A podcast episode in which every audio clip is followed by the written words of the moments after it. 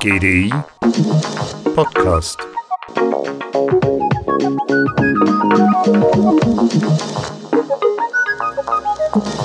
Kaufen Sie Avocados?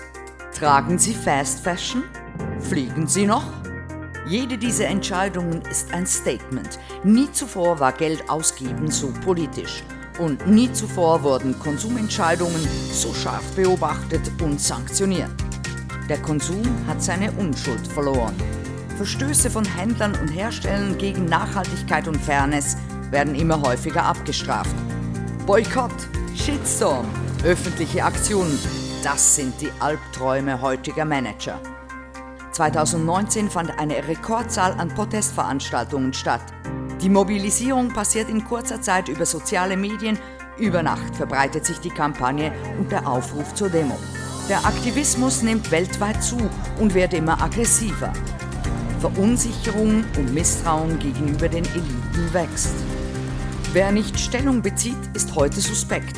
Zu globalen Erwärmung oder zu Donald Trump gibt es keine neutrale Haltung. Das gilt zunehmend auch für Anbieter und Marken. Entweder sie reden Klartext oder sie werden von den jungen Kunden gecancelt. Wenn wir heute die Konsumentinnen und den Konsument anschauen, so sehen wir, alle sind gleich und alle sind verdammt unterschiedlich.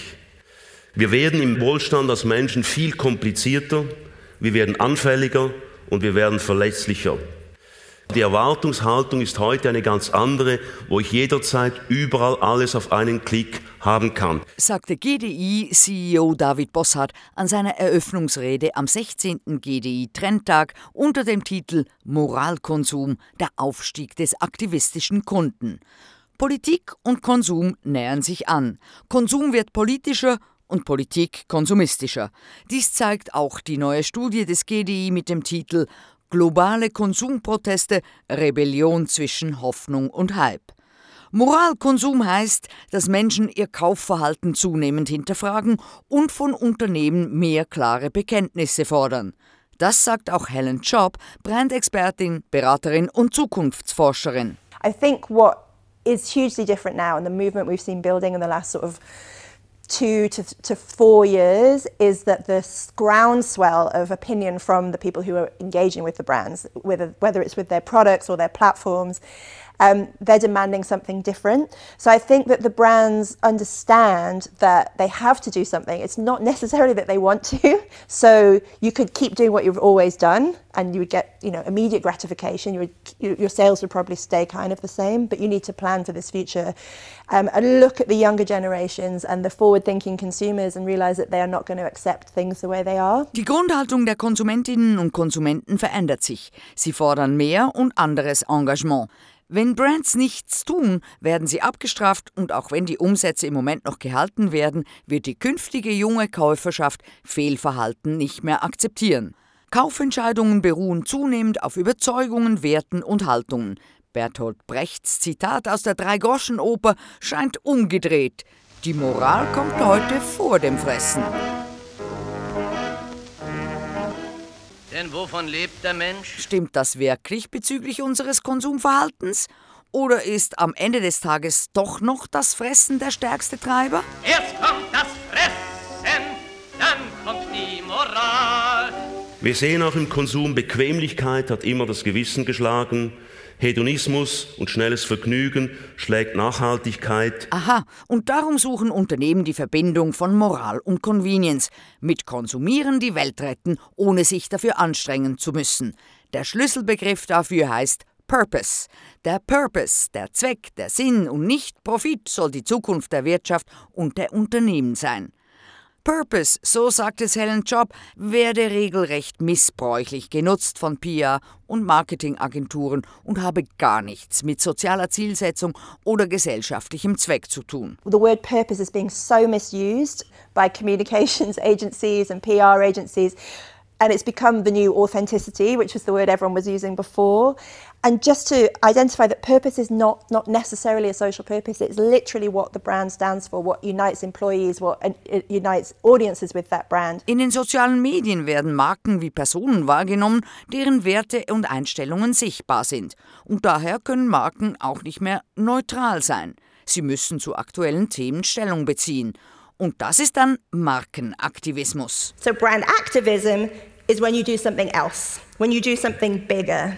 So you're seeking to have an impact on something, a social problem, an environmental problem, or a political problem.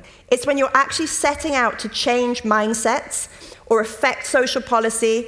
It is not a campaign. Markenaktivismus geht über Purpose hinaus. Es ist nicht nur eine Kampagne, sondern man versucht etwas zu bewirken auf sozialer, Umwelt- oder politischer Ebene, um tatsächlich die Denkweise zu ändern muss auch nicht immer etwas direkt mit der Marke zu tun haben. Allerdings, Wachstum ist das oberste Ziel eines jeden Unternehmens. Daher muss das Ziel sein, die Anti-Haltung der Bewegung auf der Straße in eine Pro-Haltung im eigenen Markt zu übersetzen. Das kann dann mehr Umsatz, mehr Gewinn bedeuten, vorausgesetzt die angebotenen Produkte können tatsächlich zu einer besseren Welt beitragen.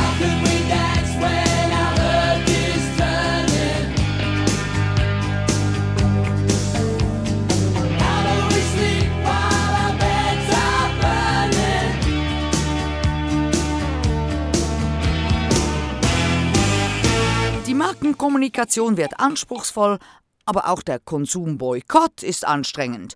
Guter Konsum wäre einfacher. Die Neigung zur Convenience macht vor Aktivistinnen auch nicht Halt. Wie war das? Moral kommt vor dem Fressen oder Fressen kommt vor der Moral?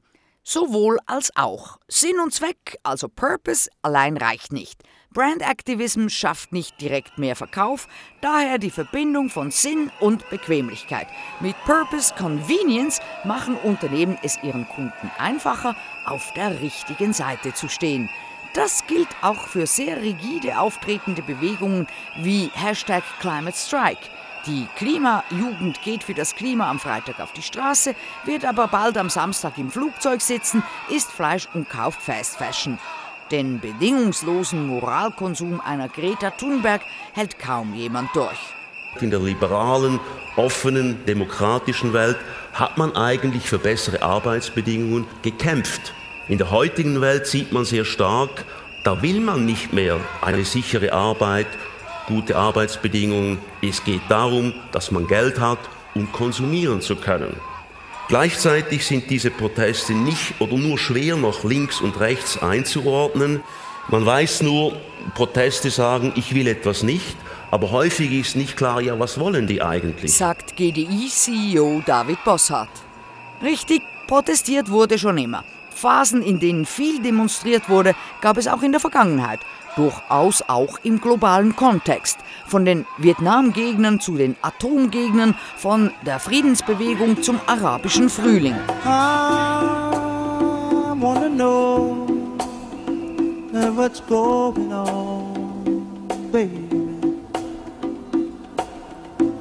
Yes, I wanna Aber so richtig los ging's in der letzten Dekade. Fridays for Future, Brexit, die Frauenmärsche, Me Too, Black Lives Matter. Ebenso Widerstände gegen Korruption und Autoritarismus von Hongkong über den Libanon nach Frankreich, Spanien, Brasilien, Chile, einmal um die Welt.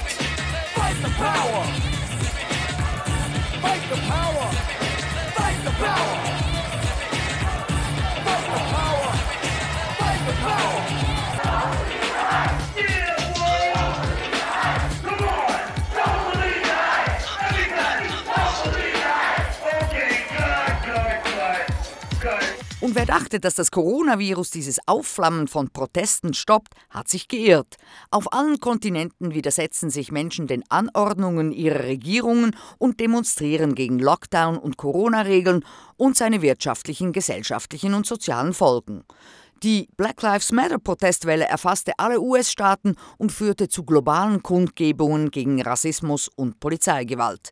In Hongkong finden erneut Proteste statt, auch im schwer gebeutelten Libanon, Israel, Iran, Belarus und auch in Frankreich wird wieder Gelb getragen. Die Motive? Freiheit, Gleichheit, Nachhaltigkeit. Die Bedrohung durch das Virus scheint weniger Gewicht zu haben als die politischen, sozialen und gesellschaftlichen Probleme. Wut schlägt Angst. Die Macht des Volkes passt sich an die beispiellose globale Krise an, die Bewegungen schärfen ihre Botschaften und Strategien, um sich zu wappnen, was als nächstes kommt.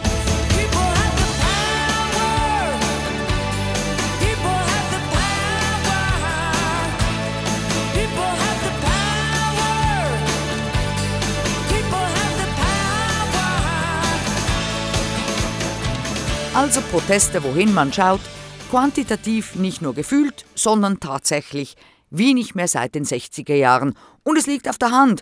Hat das mit den sozialen Medien zu tun? Protests come and go. So in general, we call it the waves of protest. And since 2009, we see as much protests as since the ro- Roaring 60s. So yes, there are more protests at the moment. Why? One of the hardest questions of social sciences. I think one of the reasons is social media, but also inspiration and the, the sharing of efficaciousness. So people see that other people protest and think we should do the same, sagte Jacqueline von Stecklenburg, Professorin für sozialen Wandel und Konflikt am 16. Europäischen Trendtag am GDI.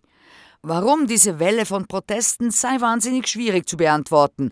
Stecklenburg macht es teilweise an den sozialen Medien fest, auch an den Treibern, Inspiration, Beeinflussung, das Teilen von Emotionen, man sieht, dass andere auf die Straße gehen. Daher haben die sozialen Medien den sogenannten Supersize-Effekt. Sie ermöglichen es in kurzer Zeit, eine große Gruppe von Menschen zusammenzubringen und dies zu niedrigen Kosten. Bottom-up.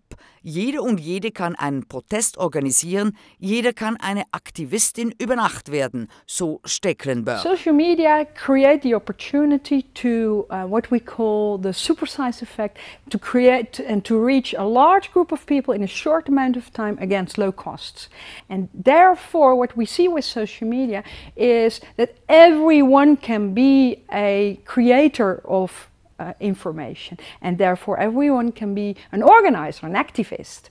And that is what changed the whole protest dynamics. Everyone can be an organizer rather than the old school labor unions who organizes it top down. Interessant aber ist, auch wenn die Frequenz von Protesten in der letzten Dekade enorm zugelegt hat, gehen quantitativ weniger Leute auf die Straße als in den 90er Jahren. Dies belegen Studien der amerikanischen Politikwissenschaftlerin und Professorin an der Harvard Kennedy School Erika Genovese. Sie ist bekannt für ihre Forschungsarbeit zu gewaltfreien zivilen Widerstandsbewegungen und veröffentlichte 2011 mit einer Co-Autorin das Buch Why Civil Resistance Works. Contrary to what you might think, um, the average participation rate for nonviolent campaigns has actually gone down in the last two decades. We see movements that have large protest actions. I would argue that the social media environment has made it easier for people to organize large scale peak events on fairly short notice.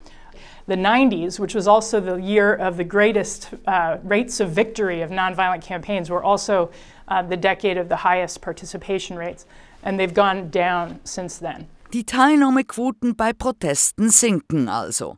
In ihrer Untersuchung von über 200 gewaltsamen Revolutionen und über 100 gewaltfreien Kampagnen von 1900 bis 2019 zeigte sich, dass 53 Prozent der gewaltfreien Kampagnen erfolgreich waren gegenüber 26 Prozent der gewaltsamen.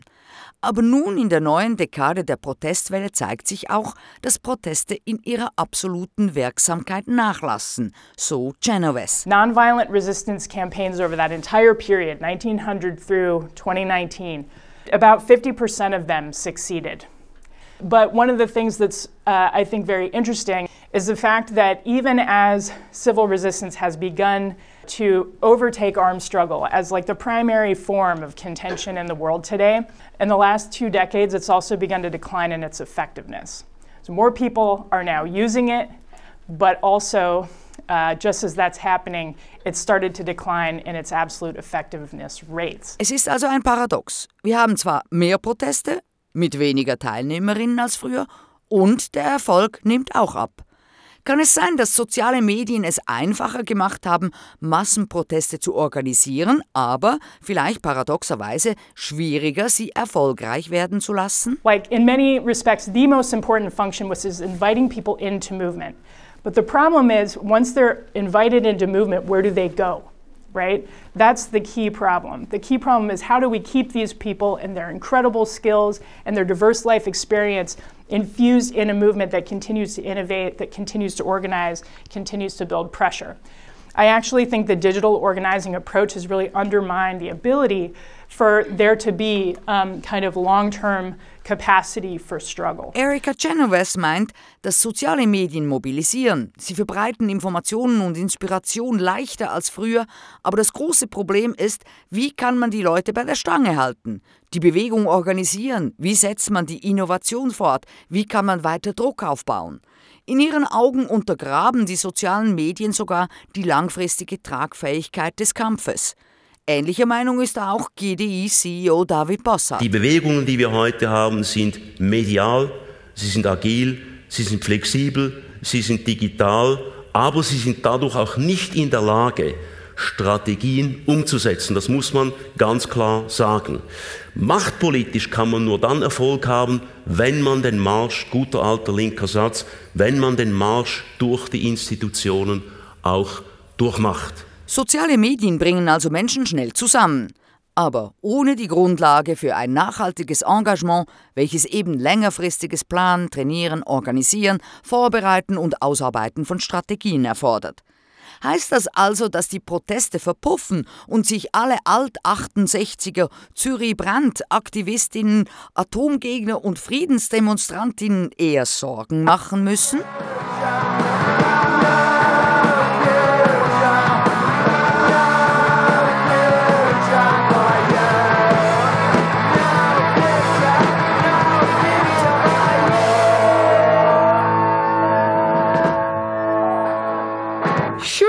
Bother about the different dynamics of protest? Are politicians listening to these new forms of protest? We know that they are in general leaderless. How do you get and, and speak with them? And the last point is how to police these new forms of protest. In general, we see that the spontaneous protests tend to be more radical and there is more violence. So the right to demonstrate is at odds with public order and security. Taken together, I think we should bother because declining political efficaciousness and increasing repression may erode the basic idea behind protest, and acting our democratic rights. Ja, Jacqueline van Stecklenburg meint, wir sollten uns vielleicht Sorgen machen, da Bewegungen oft ohne Ansprechpartner an der Spitze sind und weltweit immer schneller eskalieren. So könnte die Repression zunehmen und auch unsere demokratischen Rechte beschädigen. Und diese Herausforderungen könnten es auch schwerer machen, über kurzfristige Zugeständnisse hinaus erfolgreich zu sein, eben insbesondere, wenn Bewegungen führerlos oder unorganisiert sind. Erika Genovese ist da positiver. Sie meint, dass die neuen Protestbewegungen einfach die immer noch vorhandenen Treiber des Erfolgs nicht in ihrem wirklichen Ausmaß kultivieren. Und die Lektionen, die gelernt werden müssen, sind große vielfältige Beteiligung, Sympathien und Emotionen erzeugen, neue Taktiken entwickeln, die es der Bewegung erlauben, bei Bedarf Methoden zu ändern. Und einen letzten Tipp gibt sie den Movements noch auf den Weg, auch wenn der Feind ja mithören kann und ebenfalls soziale Medien bespielt. Man sollte, wie eben die Gegner der Bewegung, seine Lehren und Erfahrungen teilen, um in diesen schwierigen Gewässern zu navigieren. You know, we know that the opponents of these movements are coordinating and sharing lessons learned. Certainly, movements um, should be coordinating and sharing lessons learned uh, as they navigate these tricky waters here and, and elsewhere.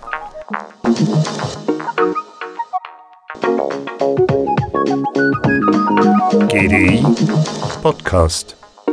Von Jasmin Kienast.